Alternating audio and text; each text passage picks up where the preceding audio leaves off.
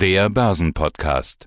Börsenradio Network AG. Der Wikifolio Channel. Handelsideen und Strategien von Wikifolio Tradern. Christian Eichlehner. Ich bin seit 2003 am Aktienmarkt tätig, als auch Investor für Immobilien. Aber heute wollen wir ja über Aktien reden und ich habe hier äh, zwei Wikifolios mitgebracht, über die wir heute sprechen. Ja, und aus dem Börsenradio-Studio grüßt Peter Heinrich. Grüß dich, Christian, servus. Also das eine kennen wir schon von dir, das heißt System nach Eichlehner. Das andere ist Auto M-S1. Starten wir mit dem Auto M-S1. Der Name lässt schon verraten, es hat was mit irgendwas mit automatisch zu tun. Wie funktioniert's? Na klar, automatisch und nach welchen Regeln, mit welcher Datenbasis? Ja, Autom S1 ist ein automatisiert bewirtschaftetes Wikifolio. Das ist eine Verbindung von Wikifolio mit TraderFox. Im TraderFox kann man ein sogenanntes Systemfolio erstellen und dieses Systemfolio kann man auch, dort kann man bestimmte Regeln definieren, wonach das Wikifolio erstellt wird, beziehungsweise das Portfolio, also die, die Aktien, die im Portfolio sind, ausgesucht werden. In Ab diesem Fall ist es so, ja, wolltest du was fragen? Ja, ja, Fand ich spannend. Ich wusste gar nicht, dass man sein Wikifolio mit irgendeiner API verbinden kann. Wie funktioniert denn das? Genau. Ja, es gibt eine Datenverbindung über API, so wie du es richtig sagst. Muss man Wikifolio ein Mail schreiben und sagen, welches Wikifolio will man da verbinden. Dann kriegt man da irgendeinen Zugangscode, dann kann man das einrichten und dann verstehen sich die beiden. Also das heißt, dann kann man die, das, das von TraderFox das Systemfolio mit diesem Wikifolio verbinden. Wenn man nach dem Regelwerk eine neue Zusammensetzung des Wikifolios errechnen lässt, dann führt die Verkäufe und Käufe äh, für diese Umschichtung, die notwendig ist, damit eben diese neue errechnete Zusammensetzung dann realisiert wird. Das wird dann automatisiert durchgeführt. Man muss es noch einmal händisch triggern, das heißt also, bei mir ist es so, dass ich einmal im Monat diese Umschichtung mache und dann muss ich eben, wie gesagt, vorher mal einen Berechnungsprozess starten, der mir eine neue Zusammensetzung errechnet und die wird dann durch Käufe und Verkäufe in Wikifolio umgesetzt. Und so habe ich das seit einem Jahr mache ich das mit eigentlich einem erstaunlichen Ergebnis. Äh, dazu muss man vielleicht Folgendes wissen. Ich habe äh, von Juni 2022 bis Juni 2023 die Strategie geändert, weil ganz am Anfang hatte ich folgende Strategie, dass ich gesagt habe, ich möchte nur die Best-Performer aus dem S&P 500 haben. Und zwar nach folgenden Kriterien über die Perioden 10, 30, 50 und 100 Handelstage gibt mir diese Aktien, die am besten performt haben. Daraus entsteht dann eine Rangliste von, das kann man auch sich aussuchen, wie viele. Also in dem Fall habe ich gewählt zehn Aktien, also die zehn bestperformendsten Aktien des S&P 500 über diese Perioden, die ich gesagt habe. Und das hat eigentlich damals gleich am Anfang super funktioniert. Und dann haben wir gedacht, okay, ich probiere mal eine andere Strategie, ich drehe es um. Ich kaufe immer die billigsten Aktien, sprich also die schlecht performendsten. Und das hat dann eigentlich gar nicht funktioniert worauf ich dann im Juni 23 das Ganze wieder umgedreht habe. Seit der Zeit gibt es wieder eine schöne Outperformance, sogar des Nasdaq, obwohl eigentlich die Aktien aus dem S&P 500 sind, also eher die Trägerin, wenn man so will. Und das hat also bis jetzt hier eine Einjahresperformance von 51 Prozent gebracht. Und, damit bin ich eigentlich zufrieden. Ja, damit kann man schon zufrieden sein. Gut, es ist ganz neu. Äh, muss ich zeigen, ob das auch nach einem, zwei oder drei Jahren weiterhin so gilt. Ja, aber welche Aktien sind jetzt da drin? Ähm, ja, interessanterweise sind dann Aktien drinnen, muss ich ganz ehrlich sagen, die kenne ich überhaupt gar nicht. Echt? Da sind so Affirm Holdings, MicroStrategy, Roku, GoDaddy. Also ich muss ehrlich gestehen, die kenne ich alle nicht. Ist ja. mir aber insofern egal. Ich, ich lasse da die, den Automatismus das entscheiden. Und wenn man sich das so anschaut, ich habe das vor einem Monat circa umgeschichtet.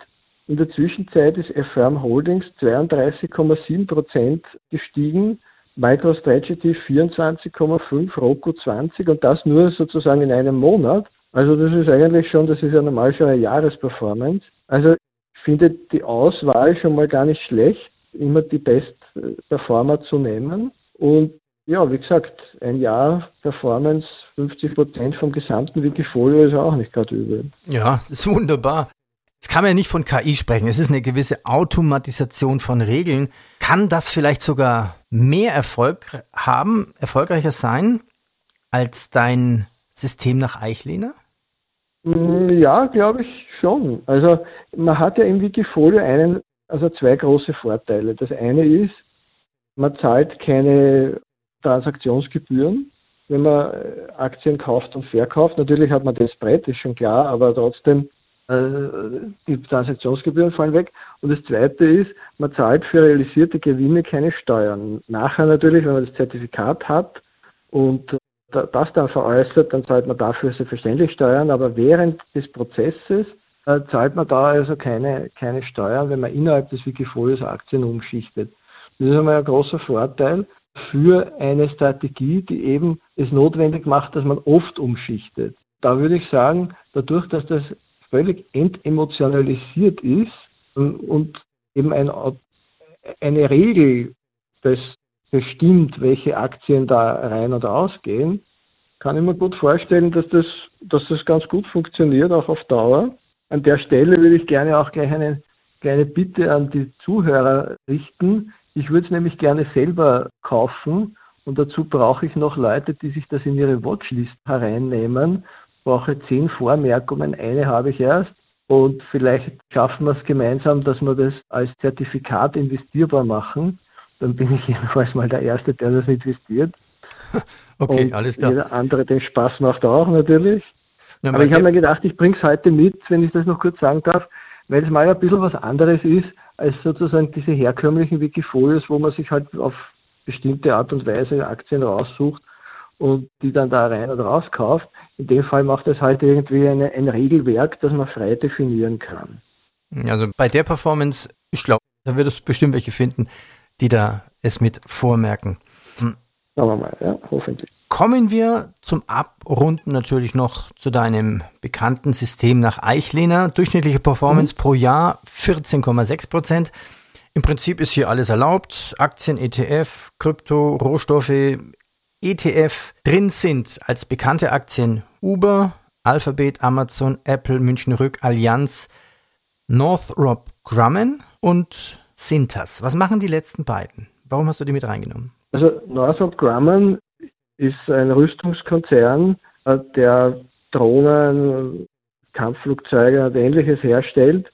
Leider muss man sagen, wo es eigentlich verrückt ist, Dinge zu produzieren, die per Definition irgendwann zur, zur Zerstörung dienen. Aber immerhin, okay, es ist eine Präzisionstechnologie, die halt in so verrückten Zeiten wie jetzt eben äh, entsprechend boomen. Deswegen sind die drinnen und mir gefällt ganz einfach der technologische Aspekt von solchen Firmen. Sintas ist ganz eine interessante Firma, die machen also eigentlich Miettextilien. Also das heißt, die machen Uniformen und Bekleidungen der Art etc. als Miettextilie, wo sie also dann das liefern in gewaschener Form verschiedene Größen selbstverständlich und so weiter und so fort. Das ist so, ein, so, eine simple Geschichte, aber die haben eine dermaßen große Durchdringung in USA.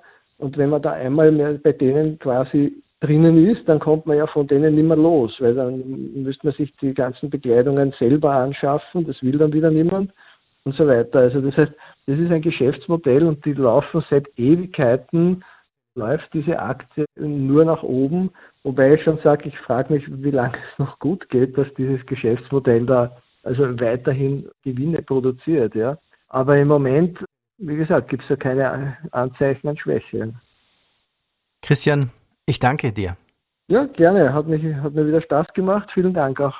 Mehr Trading-Ideen finden Sie im Blog unter wikifolio.com und in der Börsenradio Mediathek. Börsenradio Network AG. Das Börsenradio.